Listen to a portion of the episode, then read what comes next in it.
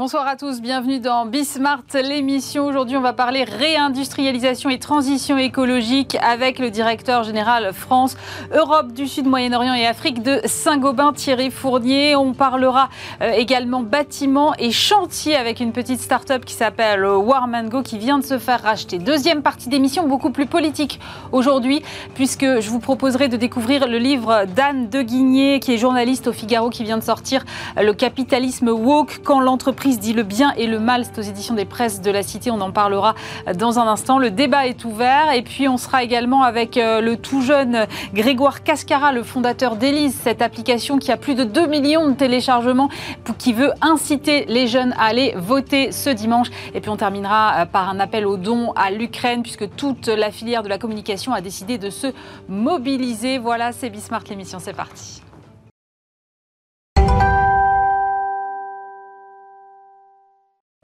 Pour commencer cette émission, je suis avec euh, Thierry Fournier. Bonjour. Bonjour. Vous êtes euh, directeur général euh, de Saint-Gobain France, Europe du Sud, Moyen-Orient, Afrique également. à l'heure où on parle de, réindustrialiser la, de réindustrialiser la France, vous êtes contrairement à certaines idées reçues, finalement, un véritable exemple de ce que, en fait, l'industrie et la transition écologique peuvent être liées. Euh, vous, avez, vous êtes au cœur, justement, de toutes les questions de rénovation euh, du bâtiment, de meilleure construction du bâtiment. Et vous avez annoncé il n'y a pas longtemps, et je pense qu'on va commencer par ça, que vous prévoyez euh, d'investir 120 millions d'euros d'ici trois ans pour augmenter vos nouvelles capacités de production de laine de verre en France, via votre filiale Isover. Moi, je voulais savoir aujourd'hui, qu'est-ce qui motive un investissement qui me semble considérable à l'échelle de la France, c'est qu'il y a une telle demande aujourd'hui qu'il faut absolument que la machine productive euh, puisse suivre Absolument. Nous sommes tous confrontés à trois euh, challenges extrêmement importants. Le premier, la nécessité de lutter contre le réchauffement climatique via la décarbonation des économies. Le deuxième, euh, répondre aux besoins d'urbanisation grandissante dans le monde entier, et en France en particulier. Et le troisième, euh, d'économiser les ressources euh, naturelles et, énergétiques euh, de notre planète, comme vous le savez. Et donc, ces trois challenges sont en réalité des opportunités pour Saint-Gobain, mais aussi une responsabilité pour nous, des responsabilités pour nous, puisque le secteur de la construction représente 40% des émissions des gaz à effet de serre. et donc, il est extrêmement urgent de mieux construire hein, pour répondre aux enjeux d'urbanisation mais aussi de rénover le parc existant, puisqu'il est hors de question euh, de faire table rase de l'existant. Et donc Saint-Gobain est un acteur essentiel, euh, et nous avons une, énorme responsabilité face à ce challenge-là, donc nous nous organisons en conséquence. Rénover, ça veut dire d'abord et avant tout améliorer l'efficacité énergétique du parc bâti, mhm. donc isolé. Justement, qu'est-ce qui porte le, marché aujourd'hui? C'est, plutôt cette partie rénovation ou la construction? Mmh. Euh, pour Saint-Gobain, en Europe, 60% mm. euh, de nos ventes, un peu plus de 60% de nos ventes sont orientées vers la rénovation. 60% Oui, à peu ah près. Voilà. Le reste, à peu près 25-30% sur la construction neuve et 10% euh, sur les infrastructures. Je parle du secteur de la construction. Donc la rénovation, c'est clairement un enjeu clé. Euh, pour l'Europe et pour la France en particulier. En France, on dit, on dit, souvent que le bâtiment est quand même un peu perfusé aux subventions. Euh, est-ce que le, fait, ce qui est ma prime rénov aujourd'hui, ça, ça porte particulièrement euh, la rénovation? Est-ce que selon vous, ça a donné un coup de booster Exactement, c'est un facteur d'accélération, puisque en tout état de cause, il faut rénover. Donc, via cette prime rénov, les particuliers sont, sont incités à anticiper leurs travaux de rénovation, si possible lourdes, pour répondre d'une manière globale euh, au sujet. Euh, moi, j'aime pas le mot de, subvention, je préfère le mot euh, d'incitation euh, à faire plus vite, mhm. et plus fort, et mieux, et plus loin.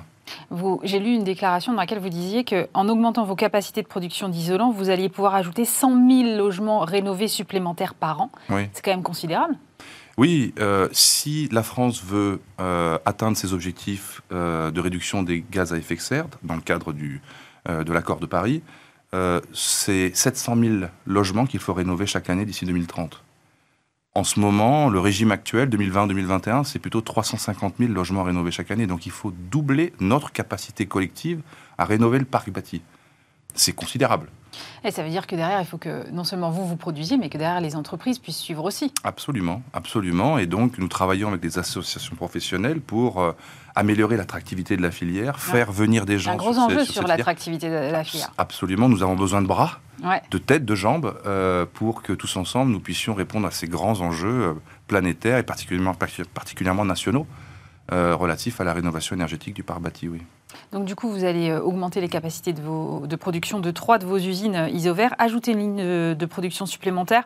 Euh, c'est là où, moi j'aime bien faire ce lien entre transition écologique et réindustrialisation, parce que finalement l'un est au service de l'autre. Oui, absolument. Mais en ce qui concerne Saint-Gobain, c'est encore plus vrai. Plus de 80%, même presque 85% de notre chiffre d'affaires est réalisé en local, dans le monde entier. Nous sourçons localement des matières premières, nous produisons localement et nous vendons localement. Euh, nos, produits finis voyagent rarement au-delà de 3 à 350 km. Donc euh, oui, quand euh, le marché est là, c'est au, plus proche du marché que nous devons investir avec nos capacités de production. Où est-ce que vous allez construire cette ligne supplémentaire? On n'a pas encore décidé.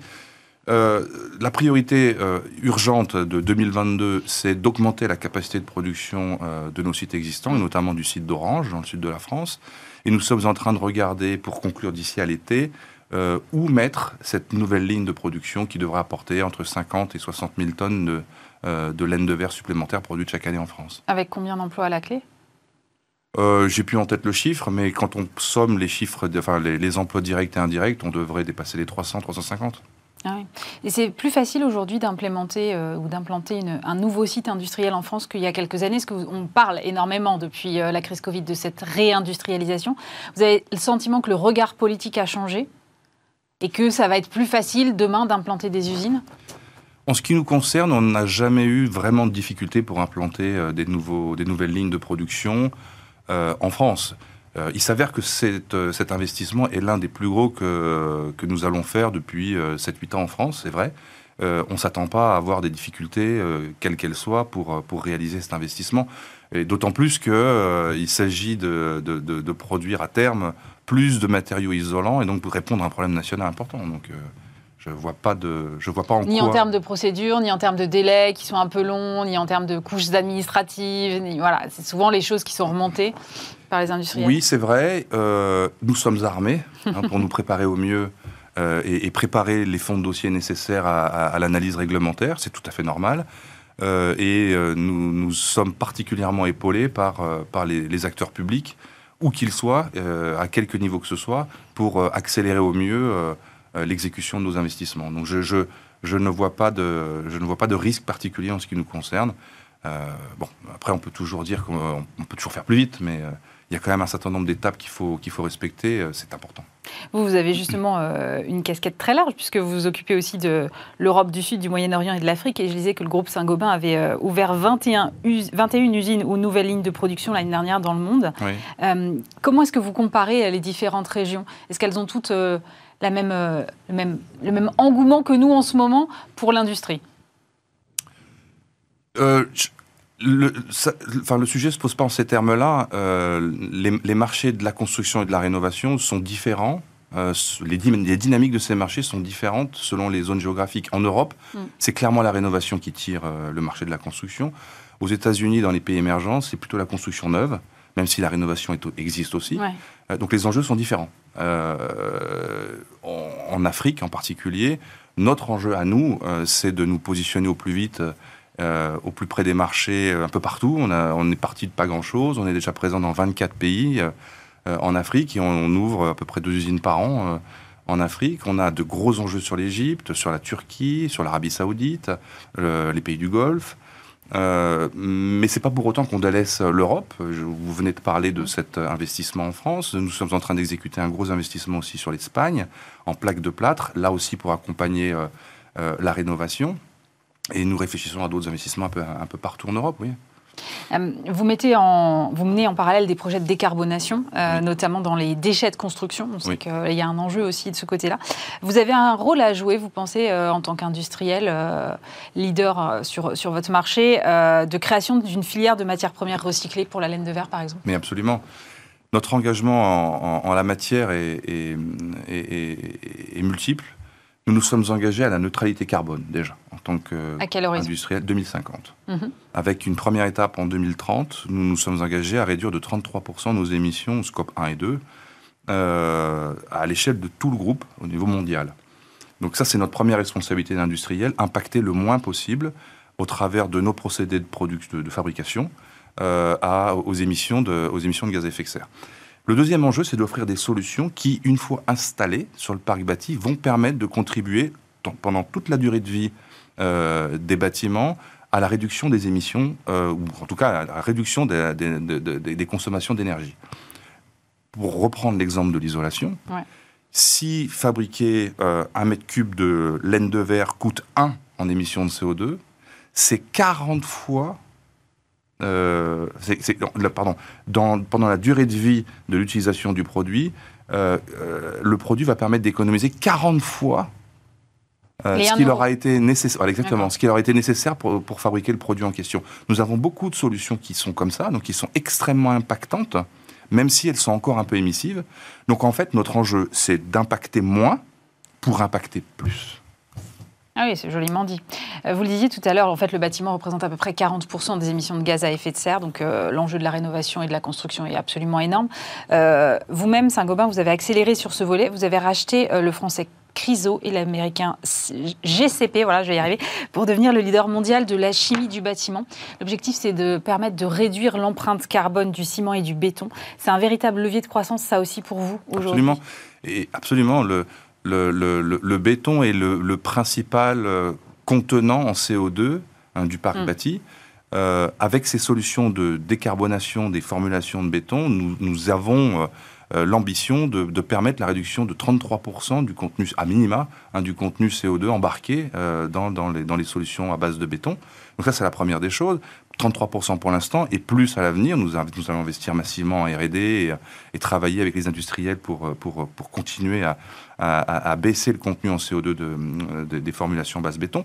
Et puis au-delà de ça, euh, notre devoir aussi est de développer des nouvelles façons de construire avec des solutions plus légères, plus durables, avec plus de contenu recyclé embarqué, avec, euh, euh, avec un poids global moindre et un contenu en CO2 embarqué moindre. Donc on travaille aussi sur ce, sur ce volet hein, pour permettre d'avoir une construction plus rapide, plus verte, et, moins, et moins impactante. Et la solution viendra de l'innovation en matière de nouveaux matériaux? Absolument.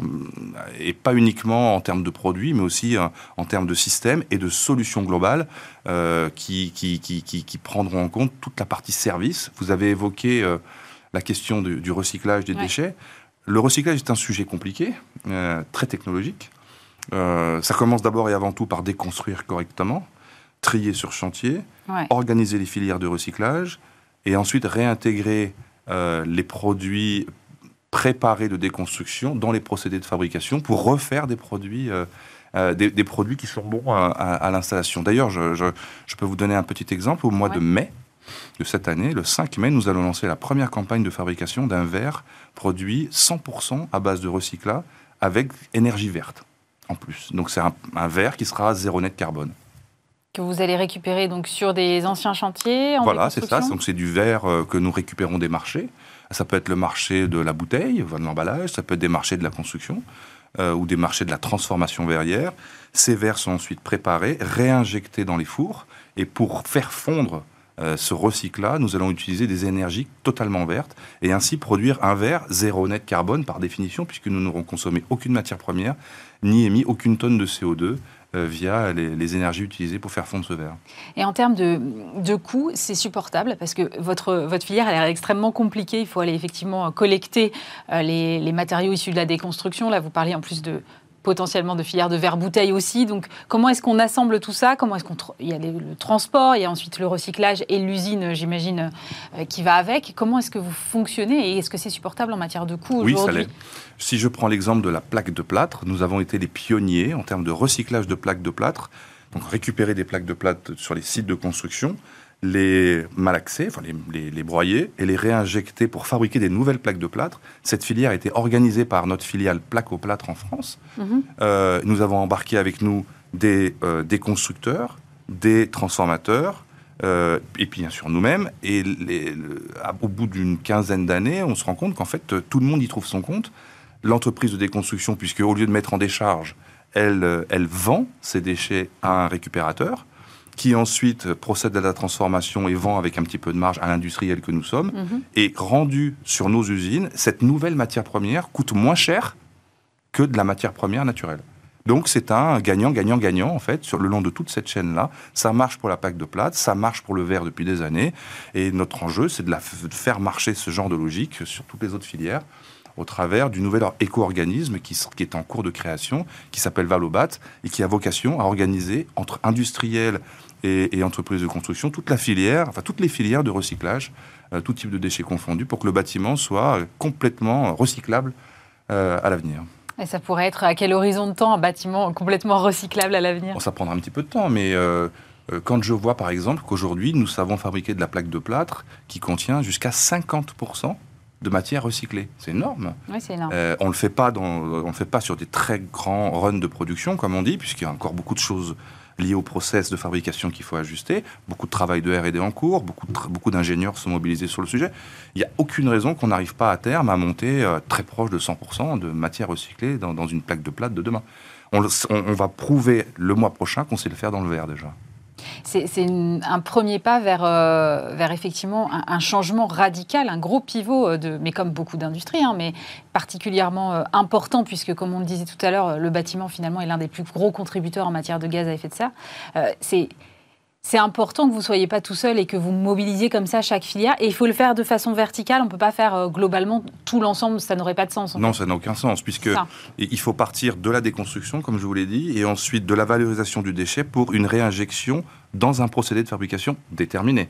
Et donc C'est une filière complètement alignée euh, qu'il qu'il faut structurer, type de matériau par type de matériau. Euh, on parle euh, en ce moment pas mal du coût des matières premières qui, euh, qui effectivement Oui. grimpe énormément. Dans quelle mesure est-ce que ça vous concerne? Parce que vous me disiez tout à l'heure, finalement, on produit assez localement et nos matériaux ne font pas plus de 300 ou 350 km. Mais il y a quand même un moment, un sourcing ou des, des choses que vous importez, Bah, j'imagine. bien sûr, ne serait-ce que l'énergie. Aujourd'hui, on consomme de l'énergie électrique ou Mm. gaz, pardon, pour, pour, notamment dans nos procédés de fusion. Ouais. Nous sommes très impactés par l'évolution des cours énergétiques. Euh, donc évidemment, on, fait au mieux pour essayer de limiter. Pardon. Pardon, on fait au mieux pour limiter euh, l'impact de l'inflation que nous subissons dans le prix des matériaux que nous remettons sur le marché. On le fait au travers de, de notre amélioration continue de nos procédés, l'amélioration des, des, des- des économies d'énergie sur les lignes, etc. Mais au bout du bout, il ne reste pas moins qu'on est obligé d'augmenter nos prix. Euh, on le fait euh, de, manière la, la plus parcimonieuse possible, la plus intelligente possible, avec le maximum d'anticipation possible, le plus en contact avec nos clients et utilisateurs finaux pour les accompagner. Euh, mais oui, l'inflation est forte cette année. Et vos clients, ils le prennent comment? Pour le moment, force est de constater, notamment dans la rénovation, que cette inflation est encore acceptable. Euh, euh, on se rend compte que le, le pipeline de chantier dans la population des artisans en rénovation en France est plein pour les 6 à 8 mois qui viennent encore. Mhm. Euh, il n'en reste pas moins que leurs marges sont pressurées, comme les nôtres d'ailleurs. Ouais. Donc toute la filière est, est sous tension. On risque d'avoir une fin d'année ou un début d'année 2023 qui montrera une, une petite infléchissement, un petit infléchissement de tendance sur, sur la dynamique de marché de par, de par cette inflation. Mais pour le moment, euh, euh, pour le moment, on arrive à travailler en bonne intelligence. Ouais. Merci beaucoup Thierry Fournier. Je rappelle que vous êtes directeur général de Saint-Gobain, France, Europe du Sud, Moyen-Orient et Afrique. Merci d'avoir été avec nous. Merci.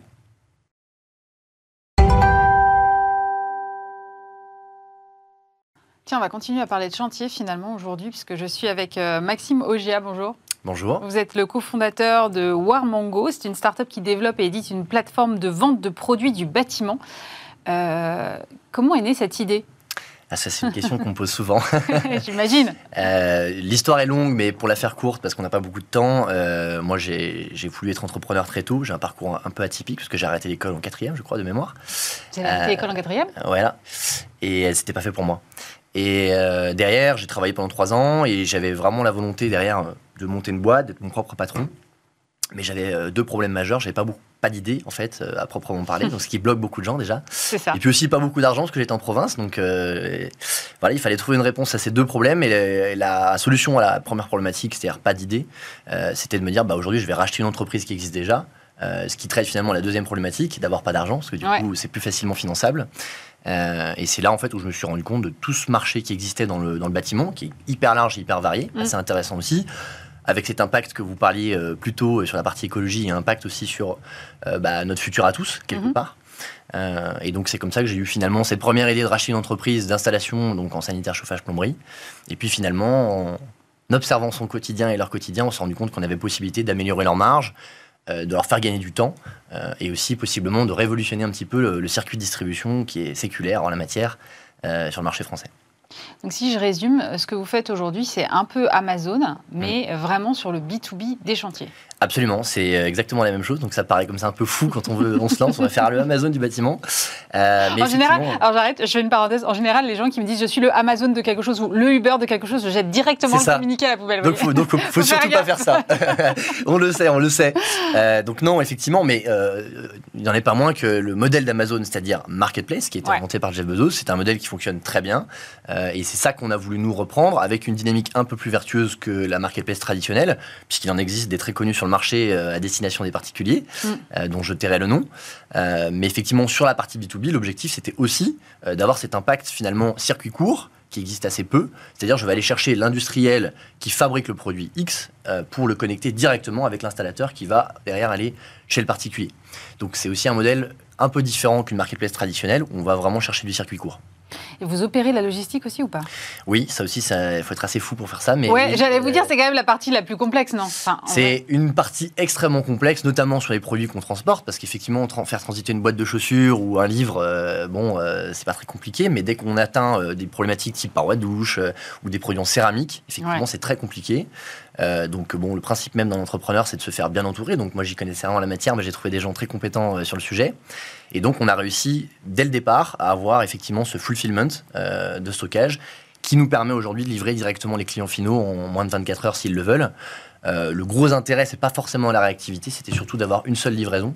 Euh, parce que quand vous êtes installateur sur un chantier et que vous pouvez avoir possiblement 3, 4, 5 livraisons, c'est quand même compliqué de vous organiser. Donc là, l'idée, c'est d'afficher un délai clair et qu'on puisse livrer en une seule fois au délai respecté au client final.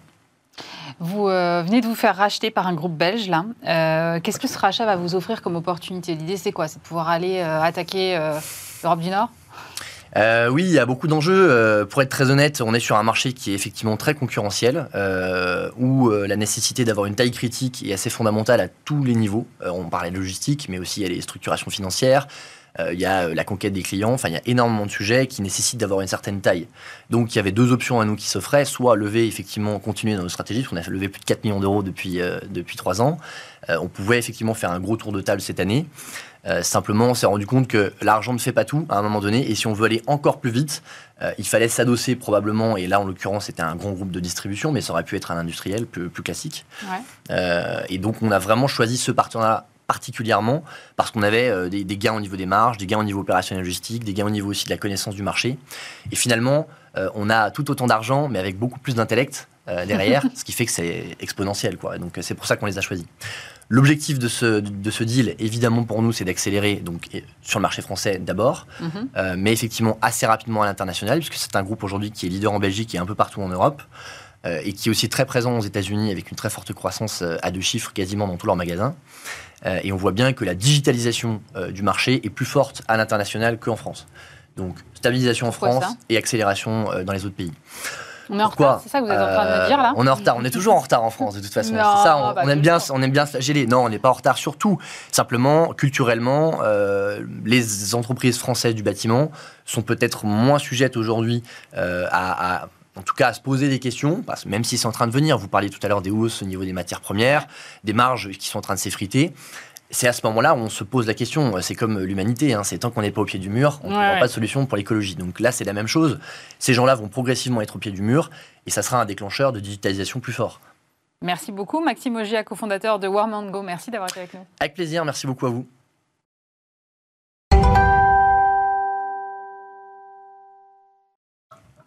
Et on poursuit avec euh, Anne de Guigné, journaliste au Figaro. Bonjour. Bonjour Aurélie. Vous êtes euh, l'auteur de euh, Le capitalisme woke, quand l'entreprise dit le bien et le mal aux éditions Presse de la Cité.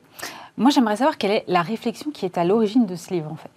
En fait, ce qui m'a hum, au départ, tout simplement, j'étais étonnée de voir du caractère de plus en plus militant des publicités dans la rue, mm. euh, des... et puis de voir des entreprises de plus en plus boycottées, dire qu'elles mettraient plus de pubs sur telle ou telle chaîne. J'ai trouvé que c'était un phénomène de plus en plus prégnant. Et, en tant que citoyen, puis en tant que journaliste, je me suis, je me suis demandé, mais pourquoi font-elles ça? Et il y avait notamment eu le cas qui m'a vraiment interloqué de Decathlon, qui a un jour a communiqué sur le fait qu'ils allaient plus mettre de publicité sur CNews.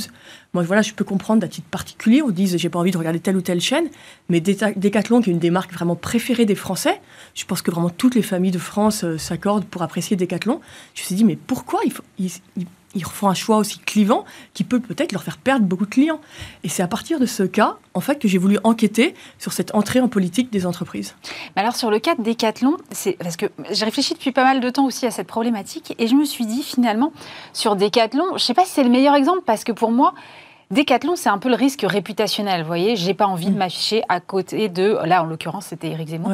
Euh, et, je pensais que c'était plus un risque réputationnel qu'une véritable entrée en politique. Comment est-ce qu'on fait la différence finalement entre ce qui relève du risque réputationnel pour une marque et ce qui est un acte politique? Mais est-ce que c'est un risque réputationnel de mettre Je pose la question. Euh, d'avoir des, publicités sur toutes les chaînes, sachant que voilà, le jeu démocratique euh, fait qu'Éric Zemmour est, un des candidats euh, mm, mm. parmi d'autres. Et moi, je pense que si on si on n'est pas d'accord avec ses idées, il faut voilà peut-être soutenir d'autres candidats, s'engager en politique à titre personnel. Mais est-ce qu'entre entreprises, il faut par ricochet dire je veux pas avoir de publicité? Moi, personnellement, ça, ça, me heurte un peu, parce que je trouve que le, les entreprises, c'est normal qu'elles s'engagent sur des valeurs, qu'elles elles ont un rôle à jouer dans la cité, mais qu'il faut faire très attention à ne pas heurter le cadre démocratique. Et, et, du coup, et surtout qu'on voit bien qu'en fait l'entreprise, elle peut pas vraiment défendre l'intérêt général. Il y a toujours des intérêts particuliers derrière. Donc le jeu me semble assez dangereux. Et d'ailleurs, on voit qu'il y a beaucoup aussi de polémiques sur les, ces valeurs affichées par les entreprises quand on se rend compte en fait derrière qu'il y a de l'hypocrisie, qu'elles sont pas vraiment, voilà, que par exemple, dès qu'elles vont aller dans le marché chinois, les, mêmes, les valeurs qui étaient affichées aux États-Unis ou en Europe ne sont plus les mêmes. Donc je pense que le jeu est dangereux pour l'entreprise et de façon peut-être plus grave pour la démocratie. Vous parlez de valeurs. Euh, je lisais euh, la semaine dernière dans Les Échos Éric Le Boucher qui disait La gauche est morte, les entreprises doivent prendre sa place, augmenter les salaires, donner du sens, rendre la RSE concrète. Il n'est plus le temps de penser avec Milton Friedman que l'économie et la politique sont des genres étanchement séparés et que les chefs d'entreprise ne doivent pas faire de politique. J'imagine que vous n'êtes pas d'accord. Oui, voilà. bah non, mais voilà, le, débat est complètement ouvert. Et voilà, et donc ça, c'est la position euh, inverse euh, qui, est, qui, est, tout aussi légitime. Moi, moi je ne crois pas. Et en effet, il y a, moi, je crois qu'en effet, la, la gauche de gouvernement, on le voit dans cette élection, est très faible. Mais je pense que se dire que du coup, il faut investir ces idées progressistes, essayer de les, voilà, voilà, d'investir les entreprises pour que ce soit elles qui diffusent ces idées progressistes. Moi, je ne je pense pas que ce soit la bonne solution si on est de gauche, et je pense qu'il faut bien mieux essayer de s'investir dans l'arène politique. Mais, mais le débat est ouvert. Le débat est ouvert. Et aujourd'hui, je veux dire, la position majoritaire, c'est la position d'Éric Le Boucher, de dire euh, heureusement, l'entreprise rentre en politique, on en a besoin. justement, il y a quand même. Euh, une attente aussi des consommateurs. Je veux dire, ça sort pas de nulle part non plus, euh, mm. ces entreprises qui, font, qui s'engagent en politique, comme vous dites. Euh, il y a eu un observatoire euh, Avas des marques dans la cité, je crois que c'est 2018, qui montre que les Français font davantage confiance aux entreprises qu'aux politiques. 60% des Français pensent que les entreprises ont un rôle plus important à jouer que les gouvernements dans la création d'un avenir meilleur. 81% que les États ont aujourd'hui plus que jamais besoin des entreprises pour les aider à transformer la société. En fait, elles ont peut-être plus vraiment le choix, les entreprises aujourd'hui. Vous avez raison, Aurélie. Elles ont, elles ont plus le choix. Par les, parce que les États, tout simplement, sont, les grandes entreprises sont plus puissantes que les États. Et puis surtout, tous les lieux où le débat idéologique avant était organisé, bah, bah, les partis politiques, euh, les, syndicats, même les églises, sont très faibles aujourd'hui. Donc il y a une quête, il y a une, attente de sens qui, est, qui leur, quelque part, qui leur tombe un peu dessus. Donc je pense qu'elles doivent s'engager sur des valeurs. Mais, mais mon point, c'est de dire, je, il ne faut pas qu'elles se substituent à la démocratie représentative, parce qu'elles n'ont pas, elles peuvent pas pour moi, définir l'intérêt général. Mais il faut, en effet, donc, donc c'est une ligne de crête. Hein, c'est, évidemment, c'est, pas simple. Moi, je ne crois pas du tout au grand complot des entreprises qui veulent prendre la place des, politiques. Je pense qu'en effet, leur incombe de plus en plus de responsabilités, que c'est très compliqué aujourd'hui leur rôle pour un chef d'entreprise, mais qu'il faut fasse très attention de rester vraiment dans le jeu démocratique. Et on voit, par exemple, euh, aux États-Unis que les entreprises allègrement euh, si un État, un État fédéral boycotte fédéré pardon, boycottent une loi qui ne plaise pas à une entreprise, les entreprises vont appeler, pardon, euh, pardon, excusez-moi, si un État, c'est ça, si un État fédéré a voté une loi et que l'entreprise est contre, les, entre, les grandes entreprises vont appeler à le boycotter. Ça, ça me semble très dangereux parce qu'on peut pas mettre sur le même plan, pour moi, euh, le, le, gouverneur qui a été élu et les grandes entreprises euh, qui ont d'autres intérêts. Donc, l'entreprise doit afficher des valeurs. Je pense que c'est important. Et je pense que la, loi, la loi française, notamment avec la loi PAC, qui propose l'entreprise à mission, euh, donne, donne quelque part des clés. Parce que l'entreprise peut tout à fait décider qu'évidemment, il n'y a pas que le profit qui compte. Elle peut euh, poursuivre aussi des, elle peut aussi poursuivre des engagements sociaux, environnementaux mais en faisant attention de rester, de respecter le cadre, je pense en respectant bien le cadre démocratique, en ne tapant pas, je pense en n'essayant pas de prendre la place des politiques, et puis surtout en portant des causes qui sont liées à leur objet social, qui sont alignées. Je pense c'est beaucoup plus, voilà, par exemple, c'est beaucoup plus fort de voir un, mettons, un laboratoire pharmaceutique qui va s'engager à investir pour trouver des traitements pour des maladies rares, donc peut-être qu'il n'y aura pas beaucoup de rentabilité pour eux, plutôt que de plutôt que se dire bah moi je vais boycotter euh, l'État de Géorgie parce que leur, leur loi telle loi sociétale me plaît pas. Moi je pense que voilà on est il y a beaucoup plus d'impact de voir une entreprise euh, mener voilà prendre en cœur, à cœur des causes comme ça qui sont liées à son activité. Vous donnez euh, énormément d'exemples dans le livre et il y en a quand même beaucoup, et vous, venez de citer la Géorgie par exemple, il y en a beaucoup qui viennent des États-Unis. Oui. Moi je me demande quand même si on n'est pas en train d'importer pas mal de problématiques, notamment raciales, qui sont vraiment très liées spécifiquement à l'histoire des États-Unis et qui finalement peuvent apparaître, en tout cas dans certains cas, assez loin de notre expérience et de notre histoire en France. Et est-ce que, en fait, finalement, le plus grand danger, il n'est pas là? Mais tout à fait, parce qu'en fait, et d'ailleurs on voit bien quand on dit est-ce que l'entreprise, euh, voilà, la gauche est morte, donc euh, que l'entreprise prenne sa place. Mais il y a un grand problème, c'est que l'entreprise mondialisée actuelle, son marché est mondial et aujourd'hui elle tend à se calquer sur les valeurs américaines, tout simplement parce que c'est plus simple. On voit à Sanofi l'été dernier, dans leur présentation aux analystes, une des toutes premières slides, Sanofi donc euh, dénombrait le, nombre de, salariés noirs aux États-Unis. Hein. Il n'y a pas de quota en France. Mais ça, c'est des valeurs, en effet, comme vous dites, typiquement américaines.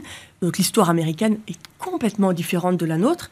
Et vraiment, aux États-Unis, vous avez ces, voilà, cette construction de communautés les unes à côté des autres, et avec l'idée qu'il faut vraiment savoir, savoir, chacun vient de, chacun vient d'une origine très particulière, et, et, tout le monde est assez à l'aise avec l'idée d'afficher, euh, d'afficher son ethnie, sa religion, son orientation sexuelle. On voit qu'il y a des quotas maintenant pour le Nasdaq, euh, il y a des quotas même pour mmh. l'orientation sexuelle qui n'est pas du tout notre culture à nous. Et je dis pas du tout qu'en France, il n'y a pas de problème. Il y a, il y a, des, il y a d'autres problèmes, problèmes totalement différents. Et vouloir traiter nos problèmes avec ces solutions américaines me semble aberrant. Je pense qu'on va juste aggraver nos problèmes. Euh, et c'est vrai que les entreprises ont tendance à les importer parce qu'elles sont mondiales. Et c'est une fois de plus, euh, les entreprises, elles, peuvent, elles, ont, elles sont mondiales, elles ont une culture globale. Et aujourd'hui, dans cette globalisation, la culture américaine est dominante.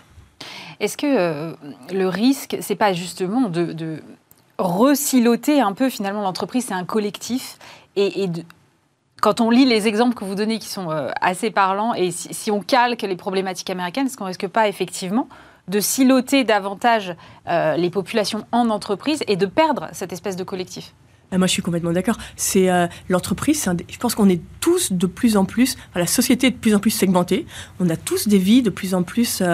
voilà, tout est très polarisé. Et l'entreprise, c'est un des lieux de brassage des populations où on se rend compte, et justement où tout le monde est réuni pour un, pour un objectif qui le dépasse, de produire tel service, réfléchir à telle idée.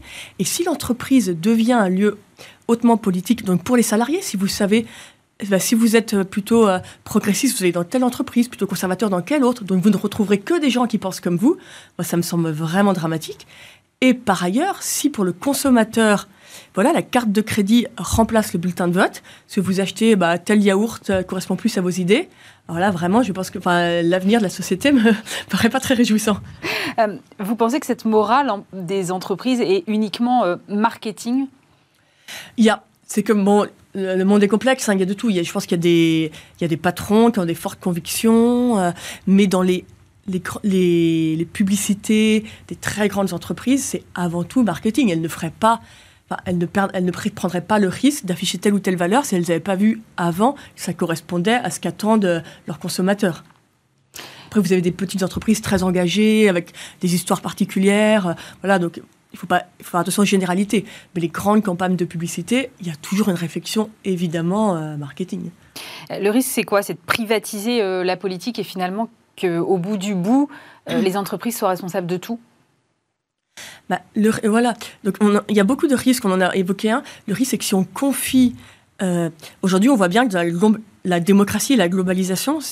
Longtemps, la, globalisation a plutôt renforcé la démocratie. Et aujourd'hui, c'est compliqué. Enfin, il faut trouver un équilibre qui n'est pas simple.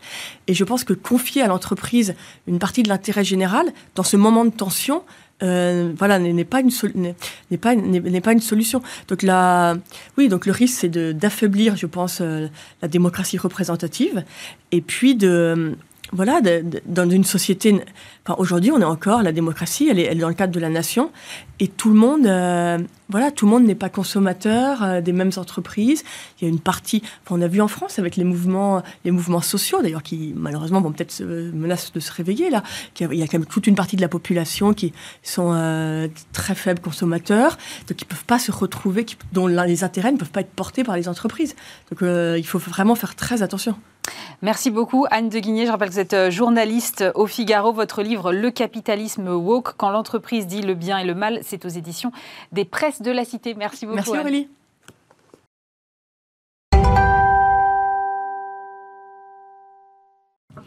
Je suis maintenant avec euh, Grégoire Cascara. Bonjour. Bonjour, merci pour votre invitation. Avec plaisir. Vous êtes euh, fondateur d'Élise.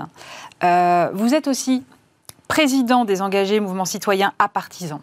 Co-fondateur de A Voter, une ONG indépendante de défense des droits civiques et de progrès démocratique. Auteur de Aux urnes, aux éditions Flammarion, publié le 23 février dernier, plaidoyer contre l'abstention et en faveur d'une société de l'engagement. Ça fait pas un peu beaucoup pour un homme aussi jeune? bon, d'abord, euh, tous, ces, tous ces combats, tous ces projets, ils sont connectés à une même mission, qui est d'essayer de réconcilier les jeunes avec le débat d'idées et avec l'engagement à la fois citoyen, entrepreneurial, solidaire. Et à l'approche de cette élection présidentielle, évidemment, une mission en particulier qui est de lutter contre l'abstention. On le sait, euh, c'est un vrai problème en France. Près de 9 jeunes sur 10 ne sont pas allés voter aux élections régionales l'an dernier. Et à l'approche de ce premier tour euh, de l'élection présidentielle, j'espère qu'on va assister à un sursaut de mobilisation dans les urnes. En tout cas, on fait tout pour, avec tous ces projets depuis euh, maintenant plusieurs années. Mais D'où ça vient, cette envie comme ça de reconnecter euh, la, la, jeune génération à l'isoloir? Moi, le, détonateur, ça a été le second tour des élections législatives de juin 2017, qui avait déjà été marqué par des records d'abstention. J'avais 17 ans à l'époque, j'étais, euh, j'ai pas encore tout à fait le droit de vote. J'étais en terminale et je m'intéressais à cette campagne, mais je voyais que mes amis, mes camarades du même âge, eux ne s'y intéressaient pas ou avaient déjà une forme de défiance vis-à-vis de la classe politique. donc, le point de départ du mouvement euh, Les Engagés, avec des amis bordelais, c'était de se dire qu'est-ce qu'on peut faire pour construire un mouvement par et pour les jeunes qui les réconcilie à la fois avec les urnes et plus largement avec l'engagement, parce que l'un conditionne l'autre. Puis au fil des années, euh, les projets se sont euh, enchaînés dans cette même euh, direction. Et effectivement, Élise, qu'on a co-créée avec François-Marie, avait cette ambition, à l'approche de la présidentielle, d'offrir la solution la plus ludique possible pour les jeunes qui ont envie de comprendre les projets, les programmes des différents candidats. Et le livre aux urnes s'inscrit dans la même direction, la même philosophie. Comment convaincre nos proches, ceux qui nous entourent, d'aller voter dimanche? Alors, Élise, c'est plus de 2 millions de téléchargements. Je crois qu'aujourd'hui, elle est de nouveau en tête des applications les plus téléchargées euh, vous attendiez un tel succès? Non, évidemment, on peut pas anticiper euh, ce, type de phénomène, surtout que beaucoup nous avaient dit avant le lancement, vous verrez, ça marchera pas, euh, la politique mhm. n'intéresse pas les jeunes. Bon, heureusement, ça prouve le contraire. Ça prouve d'une part que le combat contre l'abstention n'est pas perdu d'avance, et d'autre part surtout que les jeunes ne se désintéressent pas forcément de la politique. je suis assez convaincu. À condition d'inventer de nouveaux outils pour les intéresser, et ça c'est aussi le challenge. Alors moi, je l'ai téléchargé et, je me suis amusée, et effectivement, je trouve que c'est assez ludique. Euh, ça prend quand même pas mal de temps parce que c'est ultra complet.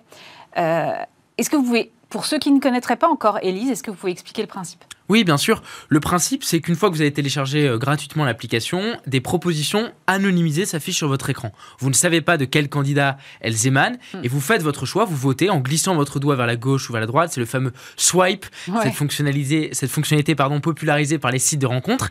Et au fur et à mesure de vos swipes, donc de vos votes, l'algorithme génère votre niveau de compatibilité avec les différents euh, candidats. Le but, évidemment, c'est pas de délivrer une consigne de vote, mais c'est d'aider peut-être des citoyens, notamment des jeunes, qui auraient du mal à se repérer dans le paysage euh, politique, à mieux comprendre ce que propose concrètement euh, chacun des candidats. Ensuite, le fait que ce soit un peu long, c'est assez volontaire puisqu'on a voulu proposer une application ludique sur la forme, mais rigoureuse sur le fond, avec quasiment 500 euh, propositions recensées, autant de propositions par candidat. Elles sont mises à jour quasiment quotidiennement sur l'application, tout accompagné d'un en savoir plus, lui-même systématiquement sourcé. Le but, c'est vraiment d'offrir l'outil le plus fiable, le plus solide possible pour vous aider à, faire un choix. Et puis soyons clairs, enfin moi je connais personne qui lit toutes les propositions de tous les candidats. Non, moi le premier, je lis pas de la première à la dernière ligne les propositions. Après, on incite les utilisateurs, en plus d'Élise, à, suivre l'actualité dans la, dans, de, la campagne dans les médias, à lire les programmes des candidats. Et d'ailleurs, beaucoup nous écrivent en nous expliquant qu'ils s'intéressaient pas forcément à l'élection, qu'ils ont euh, commencé à utiliser Élise. Et ça veut pas dire qu'ils vont forcément aller voter, mais en tout cas, ils prêtent une oreille peut-être plus attentive mm. quand ils voient un candidat passer dans les médias ou quand ils entendent une actualité. Donc, si on a pu être cette porte d'entrée vers la politique et vers le vote pour euh, certains, certaines personnes, notamment certains jeunes, on aura réussi, euh, j'espère, notre pari. Alors moi, j'en ai pas mal parlé dans mon entourage et on m'a fait cette réflexion, on m'a dit, ouais, c'est bien, mais ça ça reste finalement très factuel et dans une élection, surtout présidentielle, il y a quand même la personnalité, le charisme, l'émotion qui entre en jeu. Et ça, malheureusement, vous ne pouvez pas le quantifier. C'est sûr. Et, moi, je ne suis pas du tout de ceux qui croient que euh, l'incarnation, les personnalités soient euh, anodines. Bien au contraire. Et effectivement, a fortiori pour une élection euh, présidentielle. Le constat qui était le nôtre avec François, avec toute l'équipe des engagés, c'est qu'on avait le sentiment que cette campagne présidentielle parlait beaucoup des personnalités, justement, des candidats, mais très peu du fond, de leurs idées, de leurs projets, de leurs programmes. Donc, d'une certaine façon, c'était un moyen pour nous peut-être de rééquilibrer, de remettre le curseur, entre guillemets, au bon endroit, mm. pour que les euh, électeurs puissent faire leur choix, certes, en fonction des personnalités, vous avez évoqué le charisme des différents candidats, mais aussi en fonction de leurs idées. Et beaucoup nous disaient, je connais tel ou tel candidat, tel ou tel candidate, mais je ne sais pas vraiment ce qu'il ou elle propose sur le fond, et c'est là-dessus qu'on essaie d'intervenir. Vous disiez, les jeunes ne sont pas euh, dépolitisés, au contraire, ils s'intéressent à la politique simplement. Euh, ils ont des formes d'engagement qui sont différentes. Ça peut être la marche pour le climat, par exemple. comment est-ce qu'on fait pour que cet engagement, finalement, leur fasse retrouver le chemin des urnes. Parce que, in fine, s'il n'y a pas d'élection, il n'y a pas de dirigeants. Et la marche pour le climat, c'est un très chouette engagement, mais ça n'est pas, ça n'a pas la même finalité. Vous avez mille fois raison, et, c'est vrai que les formes d'engagement sont en train d'évoluer. On peut parler des marches pour le climat, mais aussi des mobilisations sur les réseaux sociaux, des mm. associations. J'ai jamais vu autant de jeunes autour de moi créer des projets associatifs, citoyens, euh, solidaires. Mais ensuite, et c'est ce que j'essaie de défendre notamment dans, dans le livre, dans Aux urnes, comment on arrive à convertir ces engagements en bulletin de vote. Et à mon sens, c'est indispensable. On ne peut pas faire l'économie du vote parce que si on veut que les causes qu'on défend dans la rue, dans les associations, se traduisent en actes politiques et véritablement des conséquences politiques, il faut effectivement des représentants qui puissent les mettre en œuvre. Donc le vote ne se suffit pas en lui-même. Ceux qui disent aller voter, c'est un devoir, ensuite circuler, il n'y a rien à voir pendant 5 ans, je pense que c'est une rhétorique qui ne fonctionne plus. Il faut d'ailleurs plus de mécanismes, à mon sens, de démocratie continue pour que les citoyens soient associés à la vie publique, pas seulement le jour de l'élection mais en continu, au quotidien. Mais une fois qu'on a dit ça, ça ne veut pas dire que le vote n'a plus d'importance, n'a plus d'utilité. Au contraire, il est plus important que jamais. Et donc, j'en profite pour passer cet appel à, ceux qui nous regardent. Dimanche, même si vous n'avez pas de candidat qui soit à 100% en accord avec vos idées, allez voter. Il n'y a pas euh, de meilleure alternative. Et aussi, à notre génération, aller voter, c'est envoyer un message aux politiques d'une certaine façon, leur dire, vous ne pouvez pas décider sans les jeunesses ou contre les jeunesses. Plus nous serons nombreux parmi les jeunes à aller voter, plus notre poids politique qui en résultera sera fort.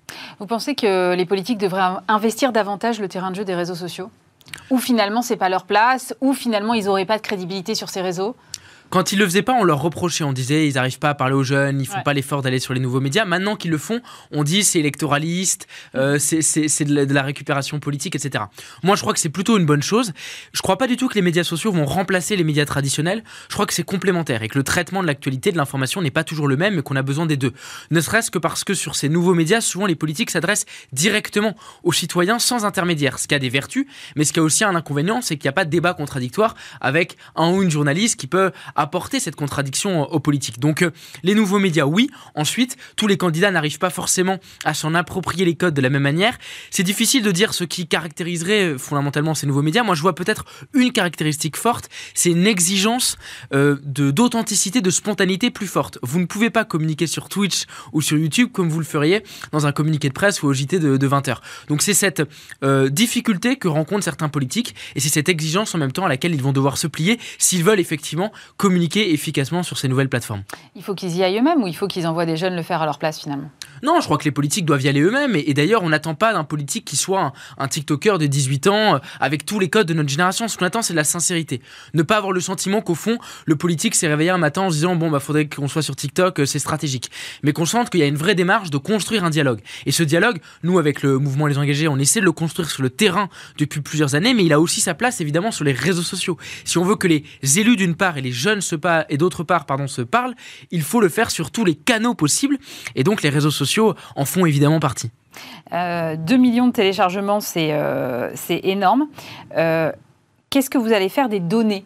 C'est la grande question que tout le monde, j'imagine, doit vous poser. Qu'est-ce que vous allez faire? Parce que là, vous allez avoir euh, les profils des électeurs euh, de plus de 2 millions de personnes. J'imagine que les partis politiques doivent vous appeler tous les jours.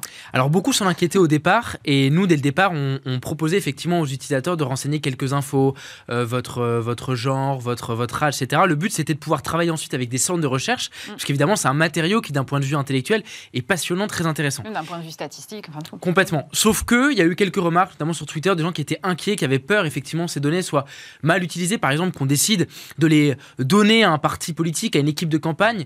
Et donc c'est pour ça qu'on a pris une décision dès euh, les jours qui ont suivi le lancement de supprimer purement et simplement toutes les données. Donc aussi surprenant que ça puisse paraître à nos amis de la tech, on ne collecte pas de données, on n'a pas de données sur euh, l'âge des utilisateurs par exemple ou a fortiori sur, euh, sur leur vote. C'était important pour nous de créer cette confiance. Il y a un tel niveau de défiance entre les citoyens et la politique, le politique, qu'il faut donner des gages. Et donc nous on a préféré faire ce choix et c'est ce qui fait qu'aujourd'hui on n'a pas de données, mais en même temps peut-être ça nous a permis de convaincre certaines personnes qui ont cette inquiétude vis-à-vis des données de télécharger quand même euh, l'application. Oui, vous n'avez pas de données personnelles, mais vous allez pouvoir euh, quantifier, j'imagine, euh, quelle proposition a reçu le plus grand soutien. Non, aucun, aucun. Non, ça c'est un choix volontaire de notre part. Au départ, on voulait effectivement travailler avec des centres de recherche sur ces sujets, et on a finalement fait ce choix de, de supprimer purement et simplement toutes ces données.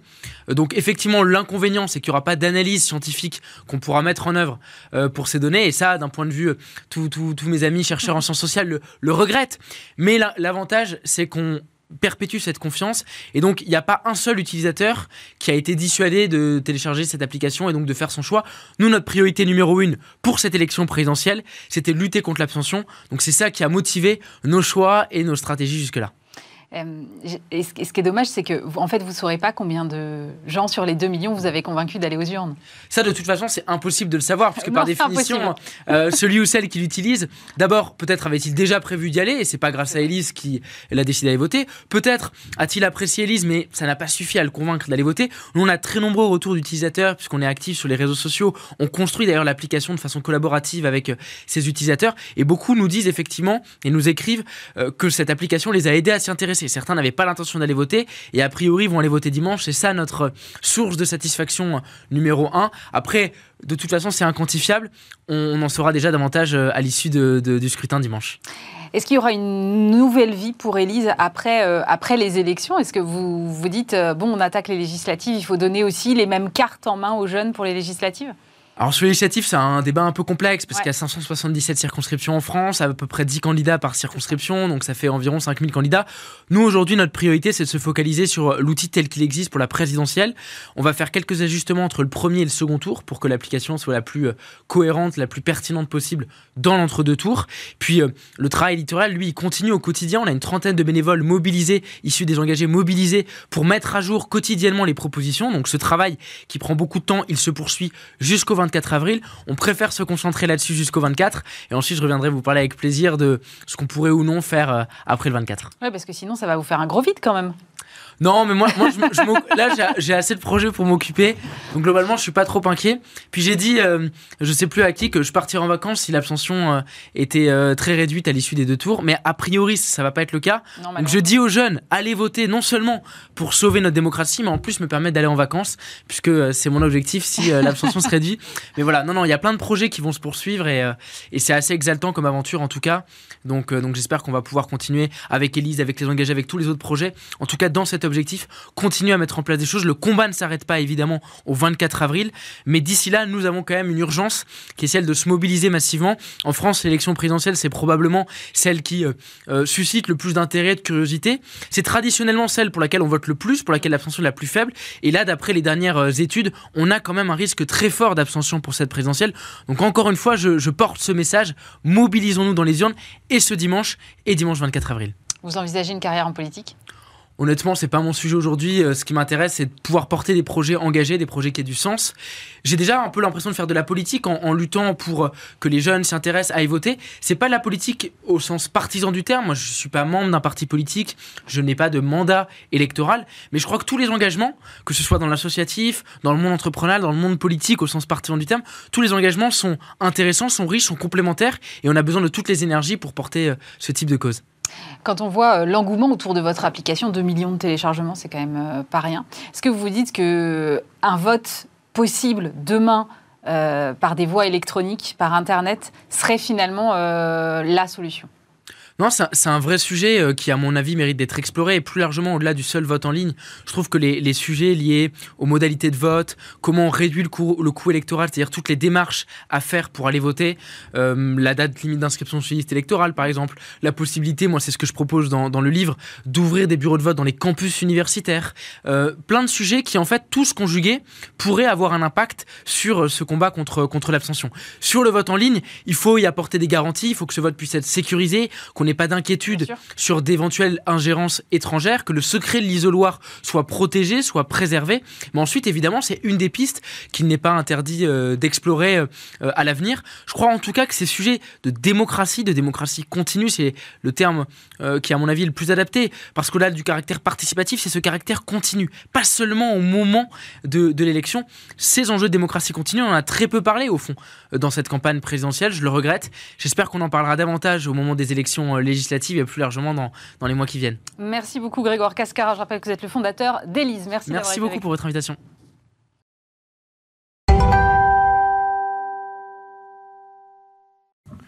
On termine cette émission avec euh, Pascal Cube. Bonjour. Bonjour Aurélie. Euh, vous êtes président de l'IAA France, l'International Advertising Association, qui fédère donc bon nombre d'acteurs de la communication française. Est-ce que vous pourriez juste rappeler vite fait ce que c'est? Alors, l'IA, hein, pour faire simple, l'IA était absente euh, du marché français depuis de nombreuses années et donc on a relancé fin d'année dernière euh, cette association qui a été créée en 1938. Alors, c'est d'origine américaine, mais c'était euh, créé initialement conçu pour une communication responsable, donc c'est assez actuel. C'est présent maintenant dans 60 pays, c'est plus de 4000 membres. c'est, on va dire, la seule association qui représente l'industrie dans son intégralité, hein, elle est globale et internationale. Ce qui permet effectivement de, regrouper beaucoup d'acteurs, que ce soit médias, agences, euh, des marques, des techs, des plateformes qui sont, euh, qui sont avec nous. Et puis, euh, et puis aussi de défendre un certain nombre de valeurs, puisque notre vocation est d'être un peu la boussole de l'industrie et de montrer les bonnes directions, les bonnes pratiques. Alors là, vous êtes là aujourd'hui puisque le secteur se mobilise pour l'Ukraine. Oui. Euh, pourquoi cette prise de décision? Pourquoi est-ce que l'industrie de la communication a décidé de se mobiliser particulièrement euh, aujourd'hui? C'est assez inhabituel en fait.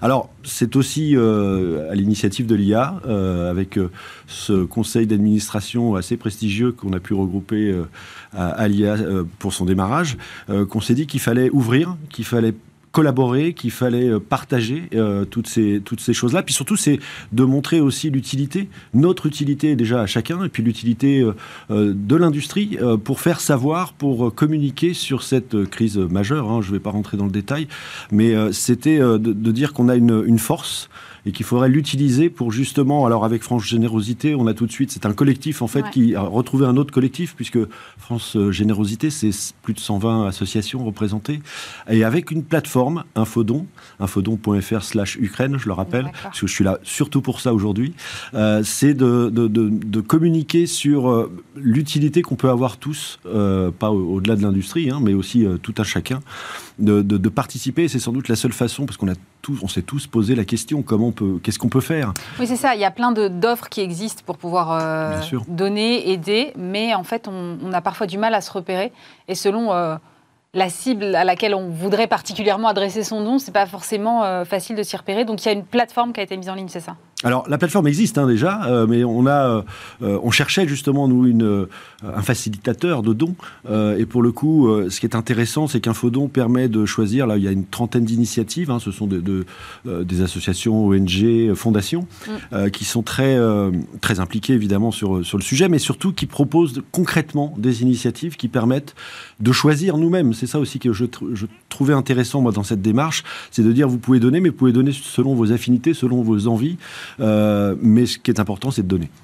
Euh, c'est intéressant parce que en fait, euh, l'industrie de la communication se mobilise régulièrement pour des causes. Il y a des, il y a des choses qui sont faites pro bono pour des associations, pour voilà, il y a beaucoup de campagnes, mais rarement collectivement.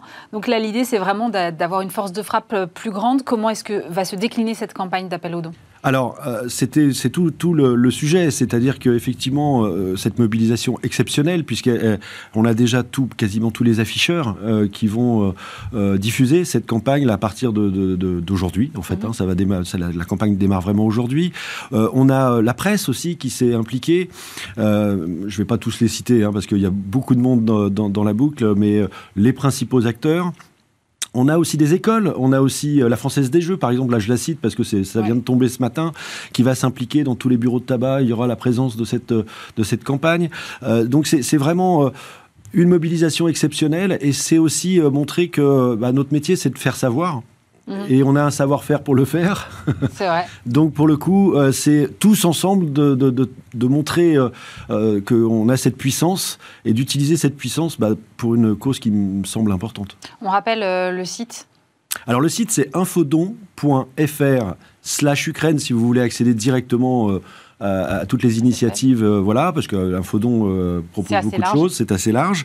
mais voilà, d'être euh, en fait, d'ailleurs, c'est ce qu'on demande, c'est que tout le monde relaie à tous les niveaux, que ce soit les agents, on a toutes les, syndicats, les associations professionnelles aussi qui nous ont rejoints euh, pour cette mobilisation. Et vous, en fait, accaparez-vous cette, action, cette mobilisation, chacun d'entre vous. Euh, je parle des, acteurs de ce métier pour en faire une, énorme campagne. Et, et on parle de solidarité là. Eh bien, merci. Le message est passé. Pascal Cube, président de l'IAA France, merci d'avoir été avec nous. C'est la fin de cette émission. Merci de nous avoir suivis. Bien évidemment, euh, on se retrouve vendredi prochain. Et puis lundi, vous aurez le plaisir de retrouver euh, Stéphane Soumier, même lieu, même place. À très vite.